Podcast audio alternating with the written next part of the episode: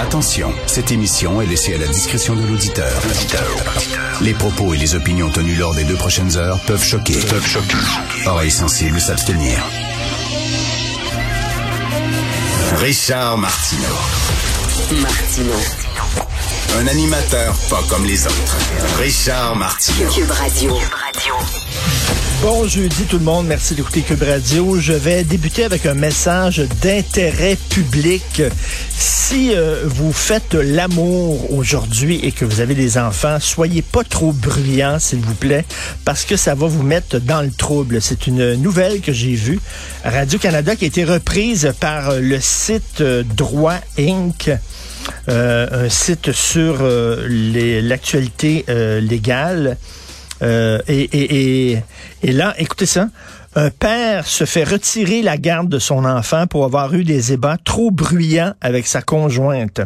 Ça a l'air que exposer un enfant à des relations sexuelles bruyantes, même derrière des portes closes, peut constituer un abus sexuel au sens de la loi sur la protection de la jeunesse. Donc, si vous avez un jeune enfant et qui vous entend à travers la porte avoir des ébats sexuels, vous pouvez être accusé d'avoir abusé sexuellement votre enfant et on va vous retirer la garde de votre enfant. Fait que les screamers, là, Hein, ceux qui crient beaucoup pendant des ébats sexuels, faites attention. Écoutez, c'est quand même, c'est, c'est l'époque. On vit à cette époque-là maintenant. Euh, D'ailleurs, parlant d'époque, mon ami euh, Guy Perkins, euh, que vous pouvez entendre quelquefois à, à cette émission, a mis sur sa page Facebook une nouvelle qui m'a complètement flabbergasté concernant les influenceurs, euh, ces, ces gnochons, ces cabochons qui deviennent des vedettes et euh, qui s'enrichissent en disant des conneries. Alors, euh, il y a Kim Glow. Kim Glow, c'est une ancienne candidate d'une émission de télé-réalité, Les Marseillais à Rio, je crois, hein, télé-réalité française. Elle, à un moment donné, elle était au Brésil. Et elle dit, comment ça se fait que moi, je regarde la Lune et il y a des gens qui sont en France et c'est loin du Brésil, la France, c'est très loin. Eux ont aussi regardent la Lune. Ça peut pas être la même lune, ça n'a pas d'allure. Il doit y avoir deux lunes. Une lune pour les gens du Nord et une lune pour les gens du Sud. On ne peut pas voir la même lune. Alors donc, elle a sorti ça, qu'il y avait deux lunes. Elle a fait des vidéos là-dessus. Elle a eu énormément de clics, des gens qui sont allés la voir. Et vous savez comment ça fonctionne dans les médias sociaux. Vous pouvez monnayer. Hein? Si euh, si vous euh, aidez votre média social préféré à avoir plus de trafic, ben ça se monnaie ça. Elle a pu acheter une maison. Elle a fait tellement d'argent avec ça qu'elle a pu s'acheter une maison. C'est 2022, ça. En disant, d'après moi, il y a deux lunes. Vive les influenceurs. Euh, on va parler tantôt à Thomas Mulcair, mais il y a de plus en plus de gens qui se posent la question, est-ce que Dr Horacio Arruda est encore la bonne personne? Est-ce qu'on ne devrait pas le tasser? Et vous savez dans l'organigramme, il a directement le sous, il y a le, il y a le ministre de la Santé, Christian Dubé, il y a le sous-ministre, M. Lavoie, puis après ça, il y a M. Horacio Arruda, il est dans l'organigramme politique. On pourrait le remercier pour ses services et lui dire merci beaucoup, parce qu'il y a beaucoup de gens, de scientifiques qui disent il n'est pas à jour. Il n'est pas à jour. Il y a des choses qui se passent en Europe et lui, on dirait qu'il apprend ça cinq mois après en disant, hein, gadon? Gadon, quand ça arrive au Québec, on qu'on est surpris.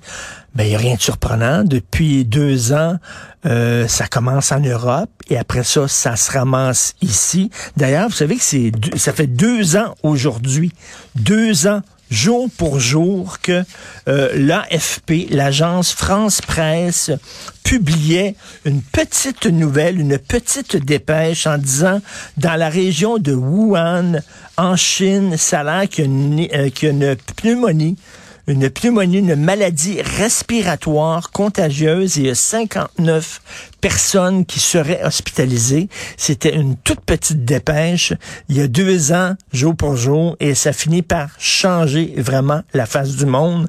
Mais bref, on dirait que le docteur Arruda n'est pas à jour, il ne lit pas la littérature scientifique et il dit des choses comme il faut pas porter le masque parce que ça donne un faux sentiment de sécurité. Après ça, il faut pas porter le masque N95 parce que ça donne un faux sentiment de sécurité.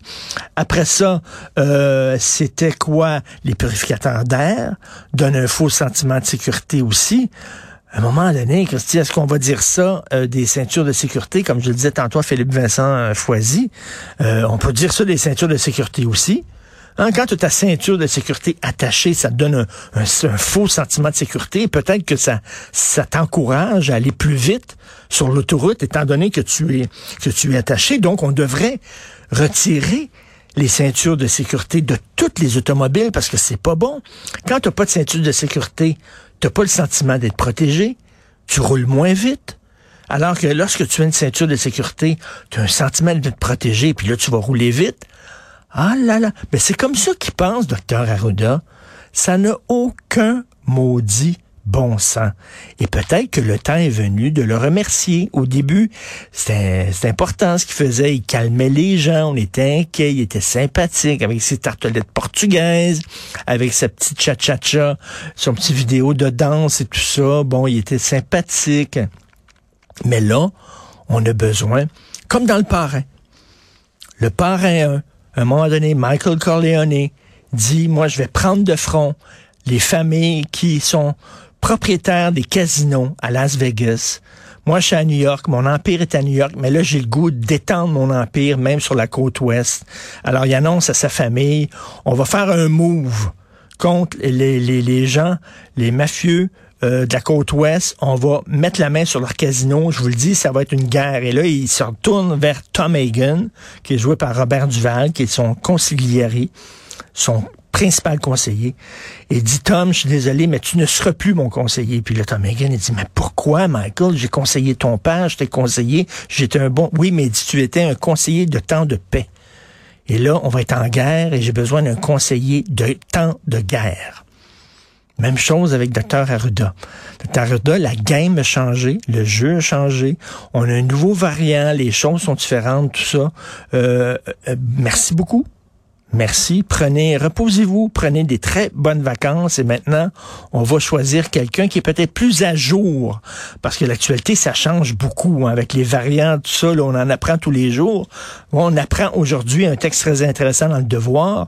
Euh, dans l'école, on dit, ah, les cas d'hospitalisation, il y a tant de gens hospitalisés pour la COVID.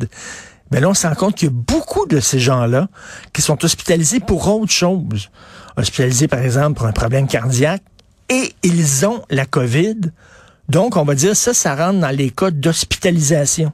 Des gens qui se sont rendus à l'hôpital parce qu'ils ont la COVID. Non, non, non, non, non, non, non. Non, non. Ils sont à l'hôpital parce qu'ils ont d'autres maladies. Et ça, ça donne qu'en plus, ils ont la COVID. Et euh, je sais pas si vous avez vu LCN ce matin. Jean-François Guérin euh, qui a dit qu'il a attrapé la COVID. Moi, j'en connais plein. J'en connais plein, là, vraiment. Et c'est des, je l'aurais dit, c'est des gens qui, pendant quatre jours, sont malades et après ça, sont sur pied. Fait qu'arrêtez avec le nombre de cas. C'est pas ça qui est important, c'est le nombre d'hospitalisations. Et même là, le nombre d'hospitalisations, même là, il y a des gens qui se retrouvent à l'hôpital pas parce qu'ils ont la COVID. Donc, il va falloir un peu se calmer le pompon. Peut-être qu'on va dans le bon sens. Peut-être que oui, il est plus contagieux, mais il est moins dangereux. Et le prochain variant, parce qu'il va en avoir d'autres, ça va être la même chose, va être encore moins dangereux. Donc, il faut essayer de voir le verre à moitié rempli peut-être qu'on va dans le bon sens. Puis après ça, ça va être le printemps, puis on le sait, les virus sont moins dangereux, moins virulents, moins contagieux au printemps. On va sortir, on va aller sur les terrasses, puis tout ça. Bref, gardons le sourire malgré tout.